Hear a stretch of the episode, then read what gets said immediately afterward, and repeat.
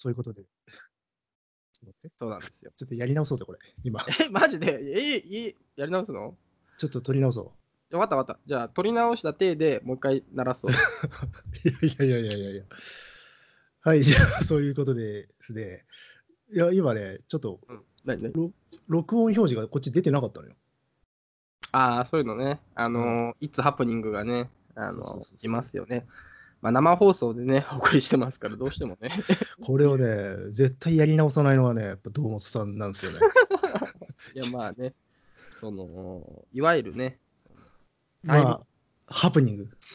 そう、ハプニングをね、あの、パフォーマンス。その、そう、あの、よくぞ、野木さん言ってくれました。やっぱり我々、フルクサスのさ、顎っていうのを自称してますからさ、なるほど。やっぱり起こったことすべては記録して放出するっていうさ、まあ、うん明確なポリシーがね、えーここでも出ちゃったなって感じですけどね。あのもちろんね、あのーこの始めた瞬間にね、あのー乃木さん家にさ、あのー包丁を持った人が、狂人が来てさ、うん。ザクザク背中を刺してるシーンがあったら取り直しをするけど、取り直しをするのね。取り直しはそこはする。どうやってするんだろうな。血まみれ放送まあ多分そのが。いや、まあ多分その刺した人を乃木さんとして、えーっと、ちょっとすいません、今、録音がまだっていう感じでさ。ちょっと変わっていただけませんかねっていう。すすいません、すいませんっていう感じで。ちょっともちろん、そその片手で通報はするよ、もちろん。友人としてね。それはだから殺される前にやってくれそうな関係性は構築しておかないといけないね、そいつとね。まあそこはだから、なんかこうさ、なんか話せばわかるみたいなさ、あれ誰だそれあれか、犬飼剛。犬飼剛かな。話せばわかるっつってさ。まあそういう感じで。せ正確にはその意味は言ってないけどな。え、本当はなんつったの？えっと、確かあれじゃないかな、瀕死の状態で今、今のやつ連れてこいって話して聞かせるみたいなこと言ったんじゃなかったっけ？あ、そうなんだ。話せばわかるわ。じゃあなんか、わかんなないんけど。か省略されちゃったじゃん。省略されてあれだろあの、話せばわかる。問答無用ってやつだろ。そうそうそうそう。あのね、いいジャックだなと思ってるんですけど。いや、それ、それ系は大体、ほら、あれじゃないですか。え、まあ板垣シストボとかもそうじゃん。えあ、そうなんだ。まあ、講談師がね、ババンっつってさ。まあ、講談師見てきたように嘘を言いだよ。そうそううんっていうね、えーまあそんなことをまあですね、我々は、えー考えながら日々生きてるんですけども、油断するとすぐそれっからね。うん。そう。だからそらさないようにね、いかに、えーそらさないかっていうのをね、えー考えながら、えー生きてるんですけども、というね、ルーピングを入ろうかなと思うんだけど、えーっとね、うん。文芸ファイトクラブの話をね、えー前回したかなと思うんですけども、お、お、えーまあ、あの、学生と口笛ブックスさんがね、えーオーガナイズしている、えーいろんな、まあ、プロアマ混合の文芸トーナメントなんですけども、えー不詳私、えーまあ、意識やばい読書会同元としてですね、一式同元としてですね、えーこの、えートーナメント参加しておりましてですね、うん。で、まあ、これが、まあ、A から、まあ、本戦はね、G、G、H かな ?H グループにえー分かれて、えーまあ、4人グルーピングされてですね、まあ、その中の、え1人がまた勝ち抜けて、えートーナメントを登っていくっていう、まあ、そんな感じなんですけど、うん。で、私がですね、えーグループ F に、えーまあ、F グループか。に、えー入ってですね、今まさに、えーリング上で殴り合ってるっていうところなんですけども、本戦に出て出ておると。はい、まあ、そんな感じなんですね。で、まあ、せっかくなんでね、えー一個一個ですね、えーディティクティブ、まあ F グループだけディティクティブをね、軽くしてみようかなっていうね、うん。まあ、そんな感じなんですけども、野毛さんも、えっと、F は読まれたそうで、あ、えっ、とね、堂本さんのだけ読んでるわ。他は読んでない？他読んでないんだ。あ、じゃあまあで、もまあ、目通しながら喋ろうか、じゃあ。そんな感じでね、えーまあ、早速ね、えーコンコンとノックして F グループの方にね、入ろうかなと思いますけどもね。で、F グループ、今開いてたりします？あ少々お待ちを。はい、ちょっと待って、えーいきますね。まあ、文芸ファイトクラブね、うん、なかなかね、えー面白くなってきましたね。まあ、前回ラジオでね、なぜか運営のことを心配するっていう、まあ、同時をやったんですけども、まあ、あんまりなんかね、一ちょっと1日、2日経ってみると、あんま心配する必要も、まあ、まあ、筋合いもないかなっていうところもあったりして。まあ、す筋合いもないし、うんまあい結構いい感じになっているんではないかという。そうそう。このね、やっぱジャッジの人たちがね、参加したりするとね、これはね、あのーゲームでいうね、荒れ場が生じるんでね、あのーうんこれうまいな、みたいなね。実はこれすごいうまいな、みたいなことをね、急になんか思い出したっていうね、まあそんな昨日今日でしたね。うん、えっ、と、じはいえっ、と、オタクは何グループでしたっけ？えっ、と、ググループ、そう、F グループですね。はいはい、オッケーオッケー。あ、えっ、とね、うんい石石堂本さんと、はい。うん、だけだな、この中では。なんか他のバラバラでなんか読んでるような感じが。うんうんうん。なるほど、なるほど。まあ、うんじゃあ、軽くノックして入っていきましょう。はいはい。はいはい。ということでですね、えーまあ、順番に行くんですけど、えーまず F グループ1個目がね、手袋っていう作品で、これ、玉尾さんっていうものかな。まあ、振り仮名振ってないんでね、名前間違ってたらすいませんけども、えー手袋ってやつでね、えーこれがですね、まあ、ちょっと乃木さんまだ読んでないからあれなんだと思うんですけど、僕ね、えっ、と、ちょっとこれ、痛くて読めなかったのね。痛くて読めない。あ、そう、痛いっていうのは、あのーこれね、えっと、まあ、女の子、まあ、小学生のかな？小学生の女の子がね、えーまあ、主人公じゃないんですけど、はいはいはい。コンバインに巻き込まれて手首がなくなっちゃうみたいなね、そんな話。あここれ系は堂本さん苦手ですよね。そうなんだよ、超苦手でね、まして、まして女の子でしょ、これ。そうそう、なんか痛々しくてね、だから正直これについてはね、あんまり語れないんだよね。語れないんだけども、まあ、読んでいくとね、えっ、と、なんだろうな、うーん、ちょっとまあ、諸星大二郎的なね、あの、と不思議なお話なのかな？うん、あのね、これそういえばラジオでネタバレしちゃっていいのかな？これどうなんだろう？まあ、読んでる、まあ、どうなんだろうな。まあまあ、一応、一応伏せときましょうか。いや、これはね、ネタバレ上等でいきましょあ、そうなんですか？う。うん大丈夫なんですか？これはネタバレって頭に書いて配信しましょう。珍しくね。うんうん、だし、まあ、これ大体聞く人はまあ読んでんだろうっていうね。とは思うけど。まあ、そんな感じでいくとね、まあ、要は手袋、手袋じゃないな。えーっ、と、まあ、手首なくなっちゃうのね。クラスの子かな。クラスの子のね。ちょ間違ってたらいろいろごめんなさい。えーっ、と、で、その手首がなくなって、で、まあでも、あの、まあ、お医者さんに行くとね、えーっ、と、まあ、繋いでもらえるんだよね。うんで、その女の子はなんかでっかい手袋をしてるわけよ。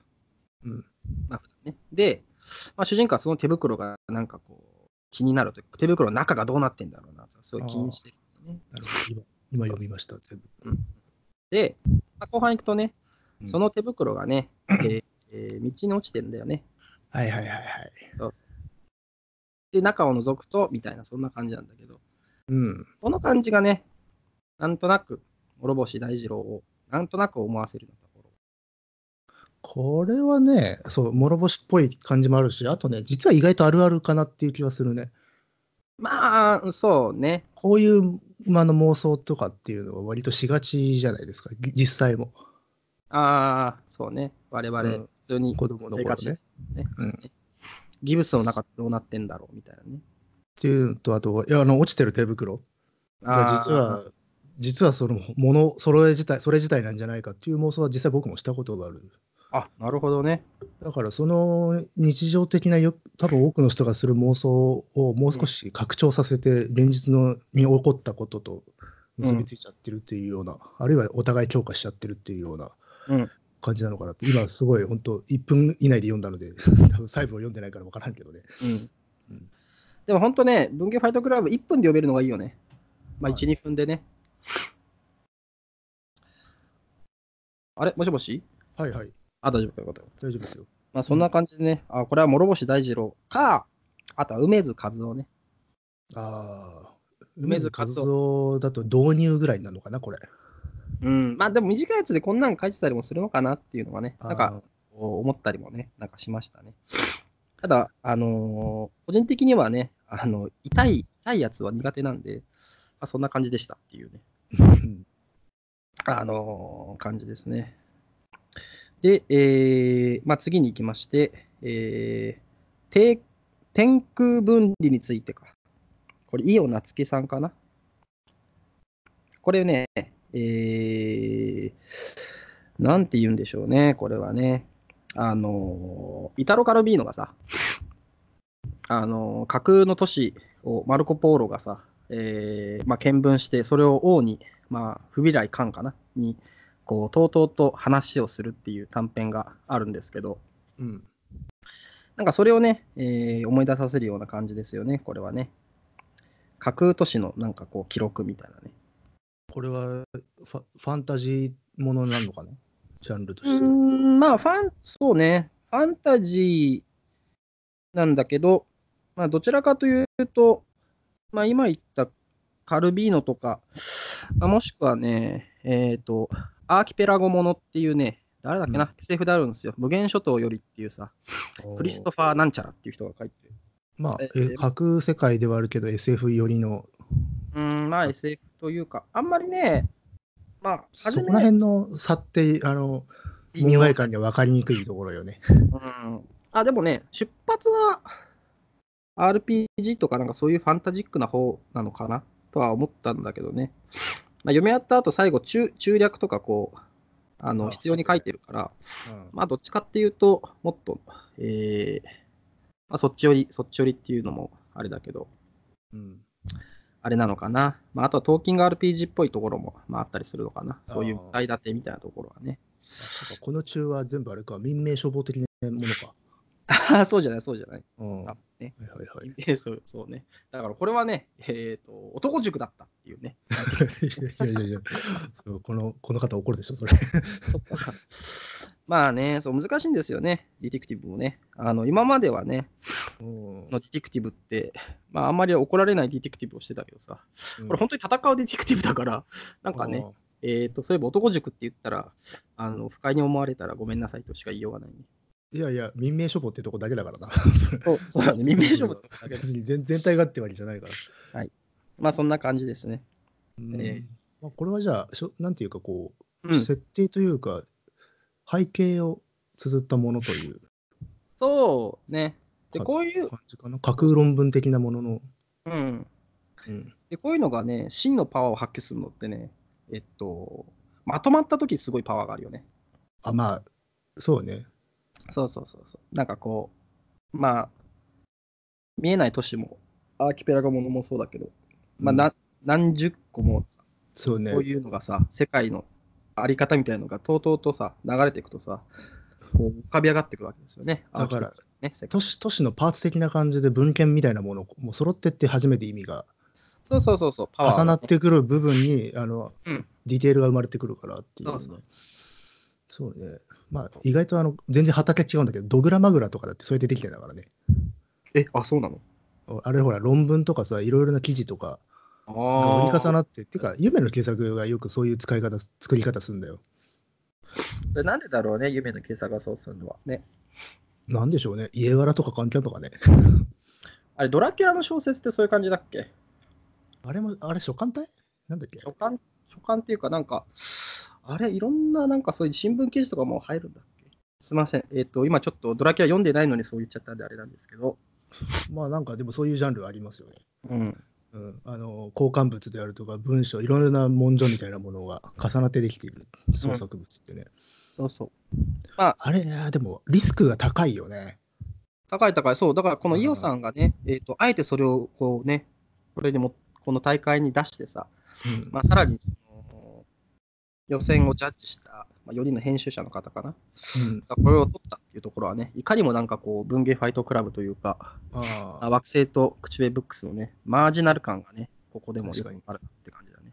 これほらだからしくじるといわゆる設定中って言われちゃうわけだからね。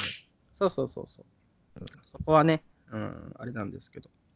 でもこういうのがあるるからね、あの、まあ、全体的なトーンとしてもさ、こういろんなものがあってさ、ああ全然面白いと思いますよ。そうそう。か果敢だしこういうねのをやるって、そうだその心意気やっていうところがね、まあ僕は今本当にザーッと目を閉してるだけなんでマジでこう語る資格が今ないのであれですが、はい。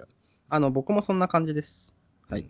私、まあ、参加してるのに語る資格がみたいなところあるけど、まあ、意外とね、あの、ツイッター見ると、あの、うん意外と喋ってんねみんなねそうそう、みんな喋ってるし、まあ、それが楽しいからいいんじゃないかなっていうところ。まあ、この間話したような感じで批評の可視化されててみんながそこに参戦できるみたいな空気感そうそうそう。が意外とじょも共有されてるなっていう感じはありましたよね。これでね、あのーいろんな、まあ、有名有名な作家先生とかもね、リツイートし始めて、なんかこう、いい感じにね、外野も盛り上がったら盛り上がってる感じがあるね。ねうん、ですよ。嬉しい。まあ、そこで参加できて嬉しいなっていう思いもありますけど。で、次がね、えー、逃亡教室でね、これは八本美沙さんかな。うんこのね、八本さんね、あれなんですよ。あのーサンドイッチマンパターンなんですね。ちょっと何言ってるか分かんないんですけどってやつ？そう、あ、違う違う違う、ごめん。まあ、そうなんまあ、今、俺が言ったことに対してはそれで正しいんだけど、要はね、えっと、もともと参戦、まあ、招待ファイターとしてね、プロの方が6名参加するんだけど、そのうち1人の、まあ、主催者なんの西崎さんが、まあ、病気でね、病気で、まあ、なんかすごい重い話じゃないと思うんだけど、まあ、ちょっと、うんえっと、欠場したんですね。うんで時点で繰り上がってきた、要は敗者復活みたいな感じで、あーのし上がってきたのが、この八本美沙さん。ね、あだからサンドイッチマンそうそう、サンドイッチマンパターンだそれ。だからね、正直言うとね、嫌だなと思ってた。ああ当たりたくないなと思ってね。その、ストーリーライン的にさ、サンドイッチマンパターンやばい。もしくは、あのーアンタッチャブルパターンだからさ、M1 でいうところのね、これは。それは今前に言って言っていたメタゲーム的な勝ち筋なのか？それとも験担ぎ的な？えメタゲーム的な。あ まあね、まあそんなことでね。トレンディエンジェルもそうだったんじゃないかな。あ いやまあいいけどな まあまあ敗者復活が結構伸びるというのは本当そうそうそうここいろいろな例がありますんでねうんまああれはね、今は敗者復活がね、やっぱ、まああの、見見せ見物ではあるからなそうだし、漫才して、勝って、一番最後に来るから、やっぱ勢いもあるんだよね。まあそういったところの M1 論は一旦置いておいて、置いといて えっと、逃亡教室に入るんですけど。でね、逃亡教室はね、えっと、う多分ね、この4つの中だと一番うまいんだよね。おううまい。間違いなくうまい。そう。間違いなくうまくて、えっと、まあ、そんな多くない、まあ、ひ批評の数で言うと、そのツイッターでざっと見ると、多分これが一番ね、えっと、好まれてると思う。ああ有力候補だ有力候補。そう。でね、いわゆるウェルメイドっていうかね、きちんと構成さうんれてるし、構成されてるし、崩すとこはちゃんと崩してるし、オチもいいっていうね。うんで、えっと、ただ、じゃあなんでこれがさ、その、本戦にもともと入ってなかったかっていうところがね、まあ面白いと思うんだ。そうそうそう。そうだよねあのそんなに出来がいいものはうんあれかな？出来が良すぎたとか？あ、そうそうそう。つまりね、いや、もちろんその4人の戦車が選んでるから、いろんなことが使って、えっと、弾かれちゃうっていうのはあると思うんだけど、多分弾かれた理由は、まあ、うまかったからなんだろうなと思って。小説になってるからってことなのかな？あ、そうそうそうそう。うん。あとはね、まあ、これね、えっと、難しい褒め方になっちゃうんだけどね、あの、うん。他でも読めそうだなと思ったのね。あまあでもつまりそういうことよね。その裏を返せばうまいっていうことは。そうそう。要はさ、えっと、文芸ファイトクラブって、多分なんだけど、うん。えっと、ガロ、ガロっぽい感じなんだよね、今はね。わかんないけどね。ガロというあーアわかる。まあだからどっちかっつうとウェルメイドよりはちょっとこうマージナルなまあ、うん、狂った狂った人たちが欲しいぜっていううんまあ、く空気感があるのかな。そうもしかしたらそういったところで、えっと、う一旦は辞典扱いになったのかなと思う。うん。だからそれぐらいね、だから、えっと、よくできてるから、何も言うことねえなって感じなんだよね。まあ面白いっていうことねあ、全然そうそうそう。あ、面白いな、みたいな感じね。特にね、言うこともない。これはすごい今、今バーッと見てうん把握しきれてないけど、犬の話い男の子の話これ？そう、男の子が、まあ男の子って書いてあったかな。男の子は分かんないけど、まあ、子まあ、僕って言ってるから、まあ男なんだろうけどね。まあ、要は、まあ、遠吠えに自信があるって話ですよ。まあ、ちょっとね。なるほど。まあ、筋はまあいいかな。まあ、読もうと思えばね、あの、1、2分で読めちゃうようなものたちなんで、まあ、筋は特に追わないんですけどね。うーん。なるまあまあ、うんかなりこの人はうん質が高いと。まあ、この F の中では、あの、いわゆる、なんかこう、小説っぽいなっていう感じね。うんだからまあ、逆にいいかもね、そういう、なんか、うん、本当になんかアウトサイダーみたいな、本当にね、ドチンピのな殴り合いの中でちゃんとこうスマートなアウトボクサーがいるみたいなのはいいかもしれない。そう。でね、世界観で言うとね、これね、初期スピッツの世界ね。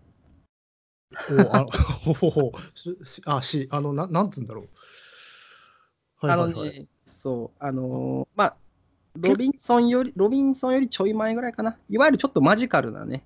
マジカルで結構す寂しいというか、貧しい世界観のってことよね。あ暖かくはないんだよなっていう。そう、ウォームでは決してないのね。うん。スパイダーとかの頃か。そうそうそうそう。野木さん、話がわかるな。いやいやいや。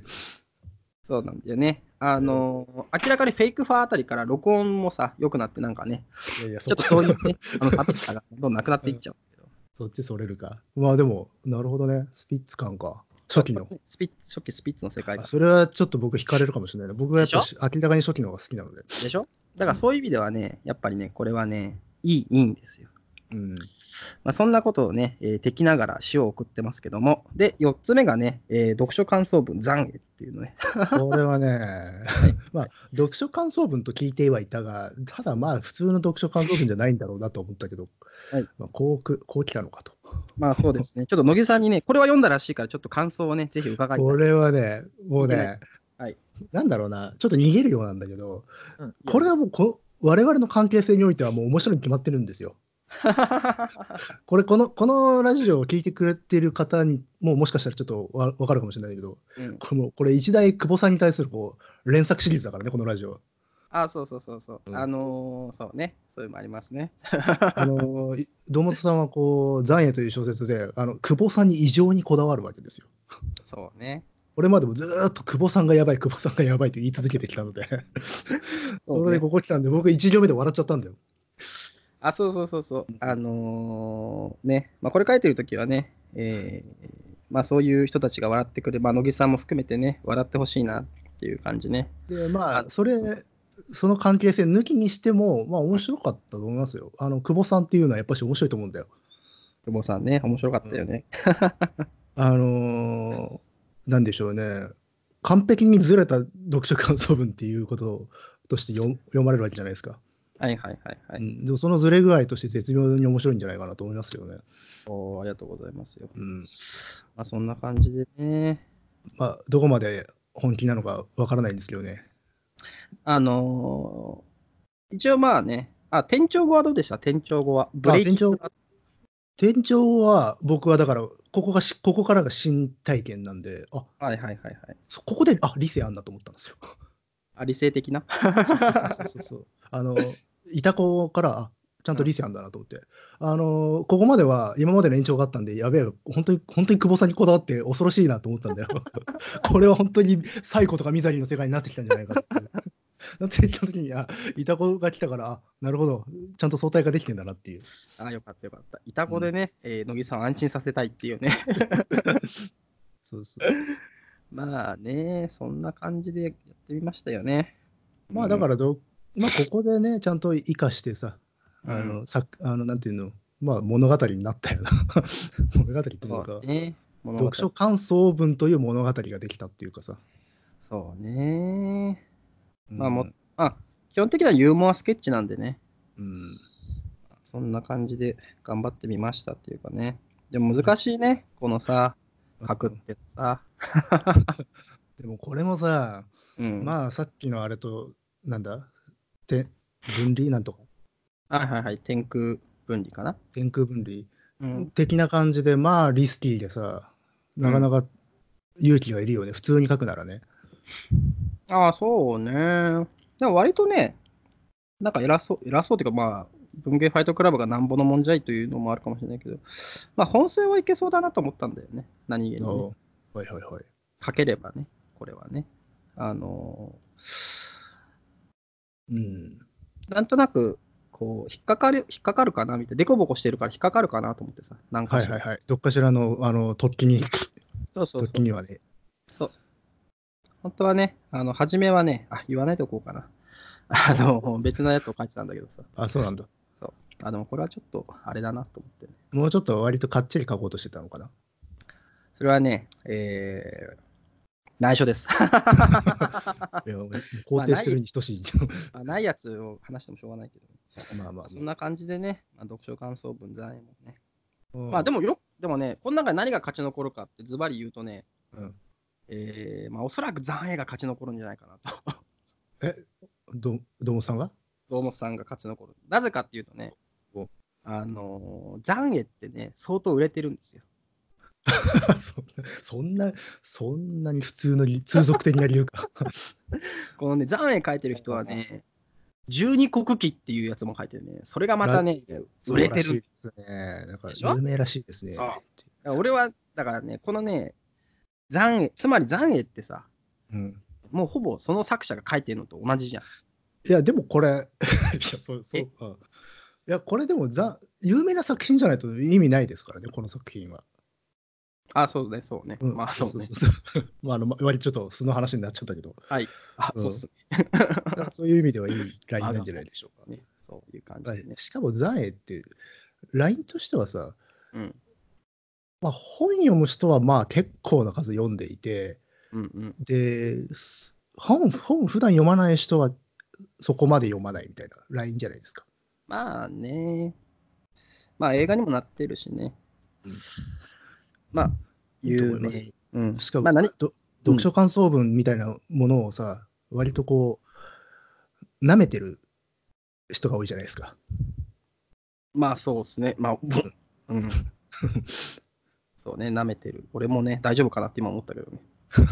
いやそれそういう中でこそ、やっぱこう、価値のある一文じゃないですか ね。やっぱりね、やっぱこう、お互いで褒め合っていかないとね。